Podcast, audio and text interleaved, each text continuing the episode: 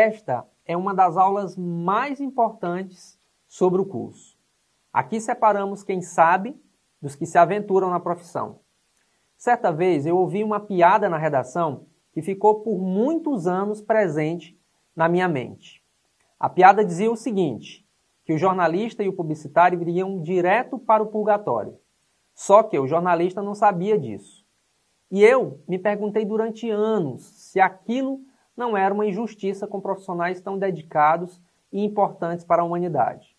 Mas aí eu fui conhecendo por dentro, por fora, pelos lados, pelo lado direito, pelo lado esquerdo, e comecei a ver alguns detalhes que pudessem fazer algum sentido naquela piada. Pensando bem, tanto o jornalista como o publicitário manipulam informações.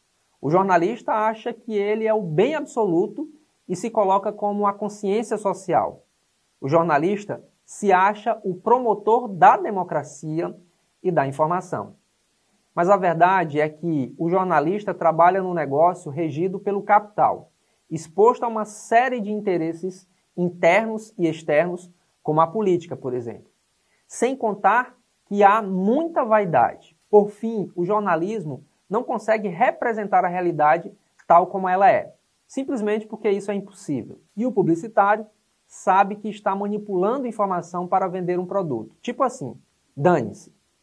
O fato é que os dois acham que vão para o céu, acreditando muitas vezes no poder das coisas que eles mesmos produzem. Diferente do publicitário, o jornalista, numa noite de insônia, pode ser mais consciente do que faz para trilhar o destino nos dias de hoje. Dessa piada da vida real, podemos tirar alguns elementos que afetam a crise de credibilidade do jornalismo diante da sociedade. Um levantamento feito pelo Poder Data sobre a credibilidade da imprensa mostrou que a maioria dos brasileiros, 61%, tem algum nível de desconfiança em relação ao trabalho realizado pela imprensa no Brasil. Não é fácil ouvir isso, não, pessoal. Essa pesquisa reflete bem a crise da credibilidade da imprensa no momento. Mas eu acredito, assim como outros especialistas, que essa desconfiança da mídia é consequência de outras crises. A mais importante delas é a crise do conhecimento, que vem desde 2400 anos. A frase de Protágoras, o homem é a medida de todas as coisas, aponta claramente para um abismo seguro e claro da crise. Se somos a medida de todas as coisas, no mundo real, é claro que nem todos têm as mesmas coisas, desde o básico ao mais fundamental. Então estamos mergulhados num mundo de desigualdades ao qual as forças da política, justiça, parlamento e sociedade civil tentam equilibrar o sistema. A imprensa também está nesse meio. Mas o grande problema é a certeza da reprodução do real. Ou seja, o jornalista, ao fazer uma matéria, ele tem ou passa que o que ele está publicando é a certeza absoluta. Nesse ponto, a sociedade com média escolaridade já entende isso. Ações como a de políticos falarem mal da mídia têm uma aderência enorme na sociedade porque a imprensa sempre deixou no ar as questões sobre a parcialidade e imparcialidade. Faz bem para o ego ser reconhecido como o quarto poder de retratar a realidade como ela é verdadeiramente. O fato é que isso é impossível, mas devo reconhecer e assegurar que de todas as profissões o jornalismo é a que mais se aproxima desse feito, considerando o talento e os recursos disponíveis que temos hoje. Qualquer pessoa que tenha lido a história do conhecimento vai entender o que é fato e o que é narrativa. Essa fronteira entre fato e a narrativa é um dos debates que pouco se vê no jornalismo. Estamos muitas vezes preocupados com o emprego no jornal, no rádio ou na TV, quando na verdade primeiro deveríamos entender qual é a essência dessa profissão. Dizem que todo jornalista deve ser cético, mas isso não significa que devemos ser alienados, mas sim atentos a todas as narrativas e histórias que envolvem os fatos do fato. Um jornalista deve ser cético ao extremo. Um jornalista não deve acreditar em nada. Um jornalista não deve servir a nenhuma causa a não ser a causa de informar. Há exatamente meia hora, a Alemanha é uma só nação.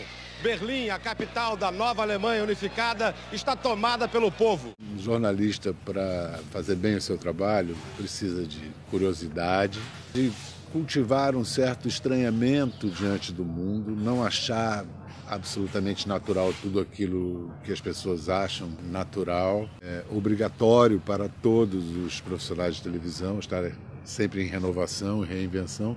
E no meu caso ficou talvez dramaticamente mais explícito, porque houve uma transição entre jornalista para apresentador de entretenimento. Paixão! Começou! Está no ar o Big Brother Brasil. Esse vai e vem, essa transição, essa passagem ficou mais é, visivelmente reinventado, mas acho que todo mundo passa por isso. Caco Barcelos diz que a boa função do jornalista é dar grandeza às histórias dos outros, descobrir nas pequenas coisas algo que seja edificante. Geneton Moraes nos dá a real sobre o que é e o porquê do jornalismo ser limitado e ao mesmo tempo extraordinário. Eu acho que o jornalismo já começa com a impossibilidade física, né? O jornalismo de papel é você aprisionar a realidade num retângulo ali de papel, então já é uma coisa impossível. E na televisão é você comprimir a realidade em um minuto e meio, o problema do tempo ali. Então já é uma contradição física, né? o jornalismo. Agora, eu acho que você nunca vai ser 100% fiel a tudo, porque eu acho também, isso é uma coisa, os filósofos discutem esse assunto há séculos, mas talvez a realidade seja irreproduzível. Mas o jornalismo, o que a gente pode dizer a favor do jornalismo é que talvez a coisa que tenha chegado mais perto de reproduzir a realidade tenha sido o jornalismo. Né? Primeiro com o talento, do, do, do, a capacidade de observação do repórter, e com o passar dos anos e das décadas e dos séculos, com o avanço do equipamento. Então hoje você consegue reproduzir com a, alguma fidelidade, mas é claro que vai passar sempre pelo filtro. Do, do é, é, é impossível não passar, né? Existem outras ideias sobre o que é jornalismo a partir da sociedade. Aqui falta um personagem que ele até citou, que é o personagem, na minha opinião, mais importante disso tudo Falta o capitalista que produz a profissão dele. Porque é o cara que paga pela foto que ele tira. O meu inimigo não é ele, o outro, pessoa que infelizmente ganha vida de uma maneira medíocre. Não, o meu inimigo é o cara que contrata esse serviço. O cara que, sendo um empresário, põe dinheiro numa coisa que é a minha vida particular. E, desculpe, não há nenhum, nenhum conflito entre eu ser uma pessoa que, por pela força da natureza, do modo do meu trabalho acontecer na sociedade, faz de mim esse vago conceito de pessoa pública que nem tem na Constituição nem na lei, né? e o meu direito de ter minha vida privada, que é uma coisa que todo mundo tem. E há uma enorme distinção entre os fatos da minha vida privada e os fatos da minha vida que são públicos, como, por exemplo, se eu atropelar alguém, isso é um fato público, não só meu, de qualquer pessoa. Tá Mas seguindo o seu raciocínio, o empresário é, busca o ganho né, é. para evitar a palavra lucro, vamos dizer, é, ou lucro, o que for. O empresário quer vender revista. As pessoas compram essas revistas. Esses sites são os mais acessados, os sites, os acessos de celebridade. É, os alemães também compraram o nazismo por esse raciocínio. A sociedade tem demandas. Nem todas as demandas da sociedade são a saúde dela. Você pode atender a demanda por convívio que todos nós temos necessidade de convívio. E vivemos numa cidade muito grande onde não há muito convívio. Todo mundo tem vontade de saber quem eu sou. Agora, eu também tenho vontade de saber quem ela é. Igualmente, a minha vida não é melhor que a dela, ou superior ela, a vida dela. E através dessa falsa e ridícula mídia que vende a vida particular das pessoas, ninguém está sabendo verdadeiramente quem eu sou. São falsas notícias, sua... como ele mesmo disse, artistas que programam com os seus paparazzi particulares é, falsos é, encontros. É, é, tudo, tudo isso é mentira. A verdade é aqui. Eu aqui, ela ali, você aqui, ele ali. Isso é uma coisa verdadeira. Essa indústria que vende a nossa vida, ela só vende a mentira. Infelizmente, uma enorme parte da classe artística, ou pseudo-artística, não compreende esse fenômeno e acha que está sendo essa outra ridícula categoria, formador de opinião, ao ficar falando sobre qualquer assunto, sobre qualquer coisa. Não é verdade, isso é tudo mentira. Business.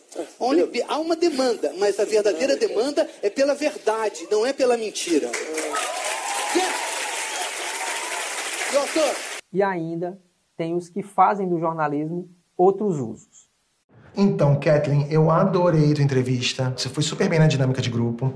Mas tô um pouquinho preocupado com o teu currículo aqui, tá? Principalmente na formação, sabia? Nossa, mas eu me formei jornalista em Londres, fiz pós-doutorado, trabalhei no New York Times. É, pois é, mas é para trabalhar aqui no nosso site, essas credenciais já não fazem muita diferença, entendeu? A gente faz um jornalismo diferente aqui, mais ágil, mais dinâmico, entendeu? Mais moderno, assim, mais papum, sabe? É, papum como? Sim. É tipo ruim mesmo. Não entendi, acho. Então, aqui é mais jornalismo, jornalismo mesmo, então já tá meio ultrapassado, entendeu? A gente não tem mais tempo para isso. A vida tá aqui correndo, ó. Pá, pá, pá, pá, pá, não dá para ficar apurando, correndo atrás de fontes, checando informação. Isso tudo demanda uma coisa, uma energia que a gente não tem mais. Então, o que a gente faz? A gente basicamente é pautado pelo Twitter, a gente replica umas fotos, assim, de Instagram de umas pseudo-celebridades. Enfim, basicamente é isso, tá? É, não tem esse trabalho todo, mas o salário também não é essas coisas. O salário é um pouco menor. Não, tudo bem, tô começando mesmo, né? Ah, ótimo. E vem cá, teu português é bom? Muito bom. Então, que esse negócio de português correto, sabe? Português pasquale, as pessoas leem, hoje ninguém mais entende, entendeu? Se você escreve o negócio certo, a pessoa abre o site, vai ler aquilo e fala assim, nossa, que isso? É tcheco, é polonês, a pessoa nem pega mais. Então é sempre bom você abusar, assim, de uma concordância verbal, uma concordância nominal, entendeu? Se você puder, começa uma frase com um pronome, manchete, assim, começando com um pronomizão mesmo, tipo assim, se sentindo muito, Graciane é o O na avenida. Vai super bem, até porque você já usou um O, que é uma gíria gay que sempre cai bem. Usa o O, usa um babado. Até uma louca com K, que já caiu em desuso em 2013, usa porque a classe C e D ama, super aceita, entendeu? E a gente tem uma limitação de, de tempo verbal também, tá? Qual a limitação? É basicamente é futuro do pretérito, tá? É assim, uma exigência do, do jurídico mesmo, entendeu? É, vou dar um exemplo. O Bruno Louco é gay? Não sei. Nem eu. Mas aí, nesse caso, o que, que você fala? Você já diz que ele teria, ó, teria, futuro pretérito, teria se encontrado com um bofe no motel. Não, isso é verdade? Isso? Também não. Mas aí, assim, no caso, você já jogou a intriga lá. Entendeu? Teria, você não tá dizendo que ele foi. Entendeu? Você deixa assim, deixa ali, ó. Deixa ali. Quer ver? Tenta aí, vai lá. Tá. Bruno de Lula. Já começou errado. Comecei? Você não pode dizer o nome da pessoa, entendeu? Você diz o nome da pessoa, ele já tem um motivo para entrar com processo contra a gente. Você diz que é a pessoa sem dizer que é a pessoa. Quer ver? Nesse caso aí você fala assim: ator e apresentador de fama questionável, que é reconhecido por ser amigãozão de várias celebridades mais relevantes que ele, teria, ou teria aí, teria se encontrado com o ex-BBB no motel. Pronto. Entendi, mas por que o ex-BBB? Então, ex-BBB é porque são mais de 200 e estão todos na merda. Tem um que faz carreto aqui na frente, não tem dinheiro para processar ninguém. Então, assim, você pode falar de qualquer um. É sempre bom também, se terminar a notinha dessa, com uma aspa e suas assim, tipo, nossa, que maldade. Quem poderia inventar um negócio desse sobre alguém? Porque aí você já tira o seu da reta, entendeu? Parece que o negócio você recebeu assim no WhatsApp, no Face, você só repassou, entendeu? Não passou, não saiu da sua cabeça. Você só fez esse favor para a sociedade, entendeu? De redirecionar um negócio que estava aí já, entendeu? Tá. Quer ver? Tenta de novo, vamos lá. Dizem que apresentador afeminado da Record teria feito suruba com ex-BBB e funcionários de um salão de beleza, onde ele pinta o cabelo de louro para comemorar vitória sobre a Globo. Nossa, quem poderia ter feito isso com ele, hein? Kathleen, amei, amei. Você não precisou nem esmiuçar aí, para quem tá lendo, saber que você tá falando do Gugu Liberato, maravilha. Não, era do Porchat. É, serve. Maravilha. Acho que em três semanas você já tá ótima. Quer começar quando? Essa aula foi apenas uma introdução para irmos nos acostumando com a dinâmica do jornalismo. Neste curso ainda tem muito sobre conceitos e detalhes dessa profissão incrível.